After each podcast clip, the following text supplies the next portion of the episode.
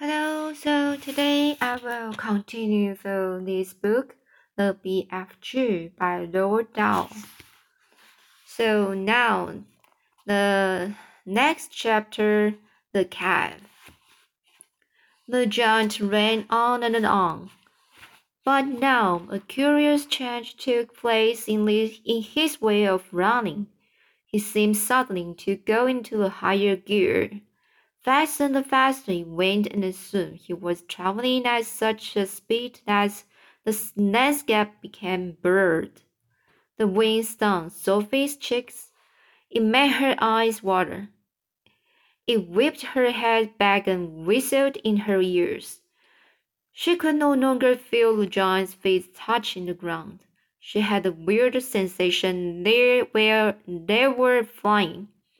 It was impossible to tell whether they were over land or sea. This giant had some sort of magic in his legs. The wind rushing against Sophie's face became so strong that she had so to duck to uh, so Sophie's face became so strong that she had to duck down again into the blanket to prevent prevent her head from being blown away. Was it really possible that there were in oceans? It certainly felt that way to Sophie. She crouched in the blanket and listened to the howling of the wind. It went on for what seemed like hours. Then all at once the wind stopped its howling. The pace began to slow down. Sophie could feel the giant's feet pounding once again over the earth. She poked her head up out of blanket to have a look. They were in a country of thick forests and rushing rivers. The giant had definitely slowed down and was now running more normally. Although normal was a silly word to use to describe a galloping giant. He leaped over a dozen rivers. He went rattling through a great forest then down into a valley and up over a range of hills as bare as concrete. And soon he was galloping over a desolate wasteland, waste, wasteland that was not quite of this earth. The ground was flat and pale yellow. Great lumps of blue rock were scattered around and date trees stood everywhere like skeletons. The moon had long since disappeared, and now the dawn was breaking. Sophie, still peering out from the blanket, saw suddenly ahead of her a great craggy mountain. The mountain was dark blue, and all around it the sky was gushing and glistening with light. Bits of pale gold were flying among delicate, frosty, white flakes of cloud, and over to one side the rain of the morning, morning sun was coming up red as blood.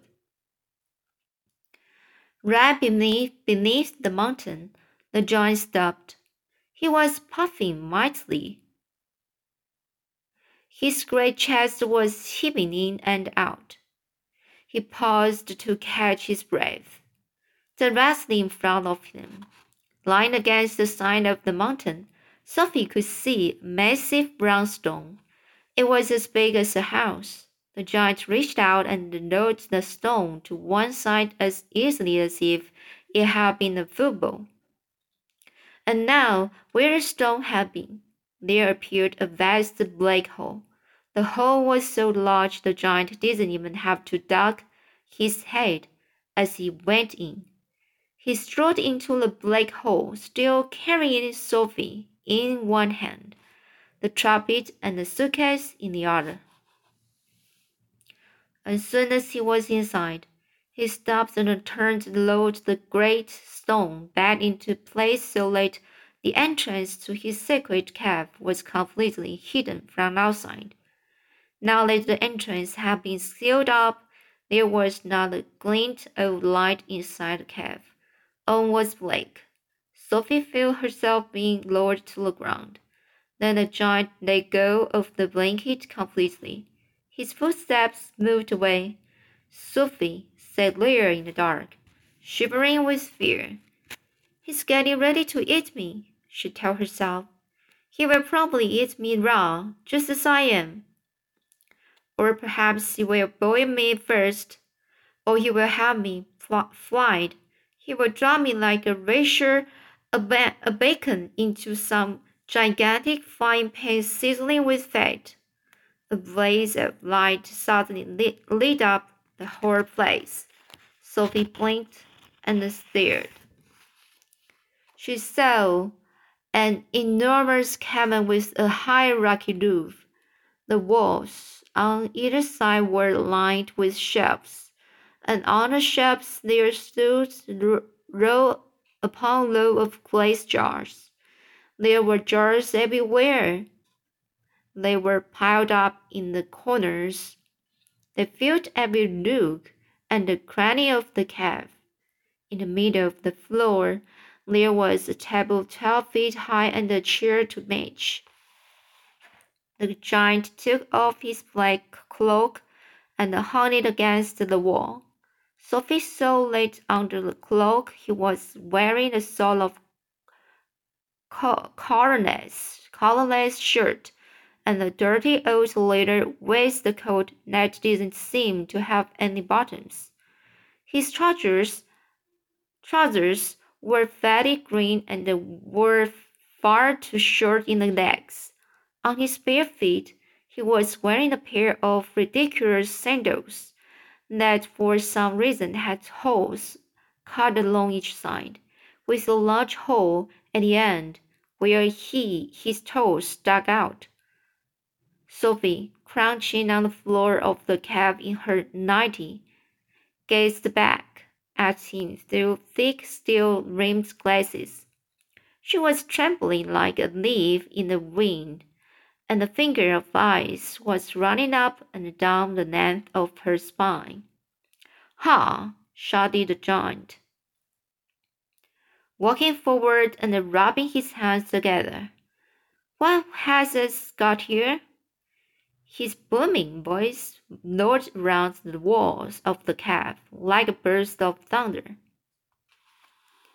So now next ch chapter, the BFG.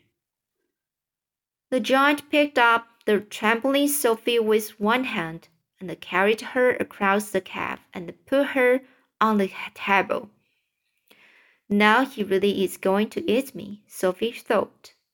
The giant sat down and stared hard at Sophie.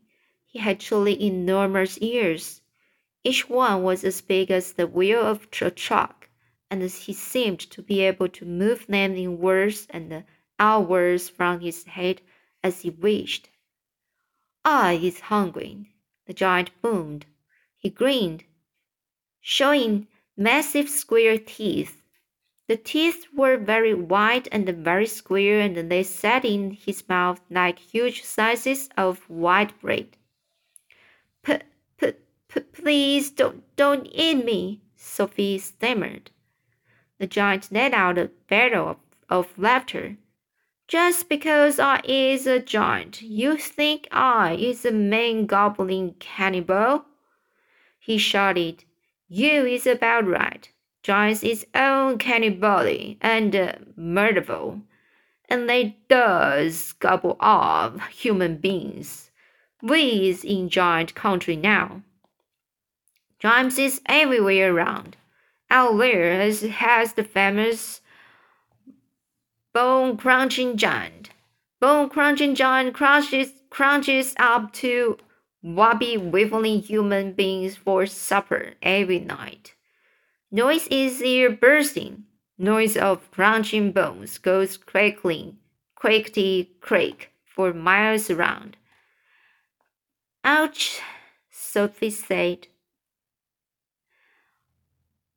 Bone crunching giant only gobbles human beings from Turkey.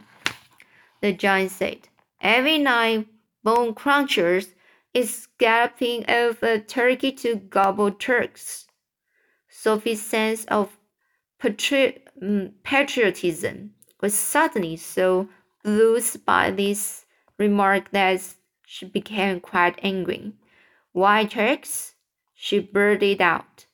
What's wrong with English? Bone crunching. Giants bone, uh, bone crunching giant says tasting no ever so much juicier and then more scrumptiously umptious. Bone Cruncher says Turkish human beings has a glamourly, glamourly flavor. He says Turks from Turkey is tasting of Turkey. I suppose they would, Sophie said. Of course they would, the giant shouted. Every human being is diddly and different. Some is scrumdiddly umptious and some is archy slosh. Greeks is all full of archy slosh. No giant is eating Greeks ever. Why not? Sophie asked. Greeks from Greece is all tasting greasy, the giant said. I imagine that's possible too, Sophie said. She was wondering with a bit of a tremble what all this talking about eating people was leading up to. Whatever happened, she simply must play along with this peculiar giant and smile at his jokes. But were they jokes? Perhaps the great brute was just working up an appetite by talking about food. As I'm saying, the giant went on, all human beings is having different flavors. Human beings from Panama is tasting very strong of haze. Why haze? Sophie said. You is not very clever, the giant said, moving his great ears in and out. I thought all human beings is full of brains, but your head is emptier than the boundango. Boundango. Do you like vegetables? Sophie asked, helping to steer the conversation towards a slightly less dangerous kind of food. You is trying to change the subject, the giant said sternly. We is having an interesting babblement about the taste of the human being. The human being is not a vegetable. Oh, but the bean is a vegetable, Sophie said. Then the human being, the giant said, the human being has two legs and the vegetable has no legs at all. Sophie didn't argue anymore. The last thing she wanted to do was to make the giant cross. The human being, the giant winner, is coming in billions of different flavors. For instance, human beings from Wales is tasting very whooshy of fish. There is something very fishy about Wales. You mean whales? Sophie said, Wales is something quite different. Wales is Wales, the giant said.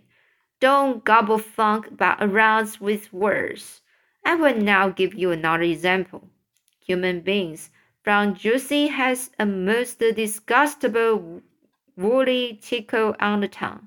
The giant said, Human beings from Jersey is testing of cardigans. You mean juice jerseys. Sophie said, You are once again gobble funking. The giant shouted, Don't do it. This is serious and a snitching subject. May I continue? Please do, Sophie said. Danes from Denmark is testing ever so much of dogs. The giant went on. Of course, Sophie said. The taste of great Danes Run, cried the giant, slapping his thigh. Danes from Denmark is testing doggy because there is testing of uh testing of Labradors. Then what do the people of Labrador test of? Sophie asked. Danes, the giant cried. tri triumphantly. Great Danes. Aren't you getting a bit mixed up? Sophie said. I is very mixed up, Giant, the giant said, but I does do my best, and I is not nearly as mixed up as the other giants. I know one who gallops all the way to Wellington for his supper. Wellington? Sophie said. Where is Wellington?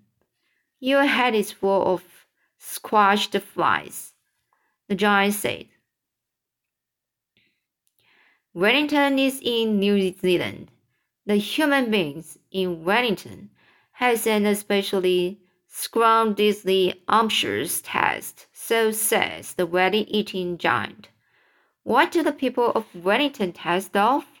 Sophie asked. Boots, the giant said. Of course, Sophie said. I should have known. Sophie decided that this conversation has now gone on long enough. If she was going to be eaten, she'd rather get it over and done with right away than be kept hanging around any more. What sort of human beings do you eat? she asked, trembling. Me? shouted the giant his mighty voice making the glass jars rattle on their shelves. Me gobbling up human beings. This I never. The others, yes. Only others is gobbling them up every night, but not me. I is a freaky giant. I is a nice and a jumbly giant. I is the only nice and a jumbly giant in giant country. I is the big friendly giant. I is the BFG. What is your name? My name is Sophie, Sophie said, hardly daring to believe the good news she had just heard. So let's see today two chapter, and you know who is the BFG, right? So it is the what is BFG? So it's a big, friendly giant. So how's the story going on next? I will show you next time.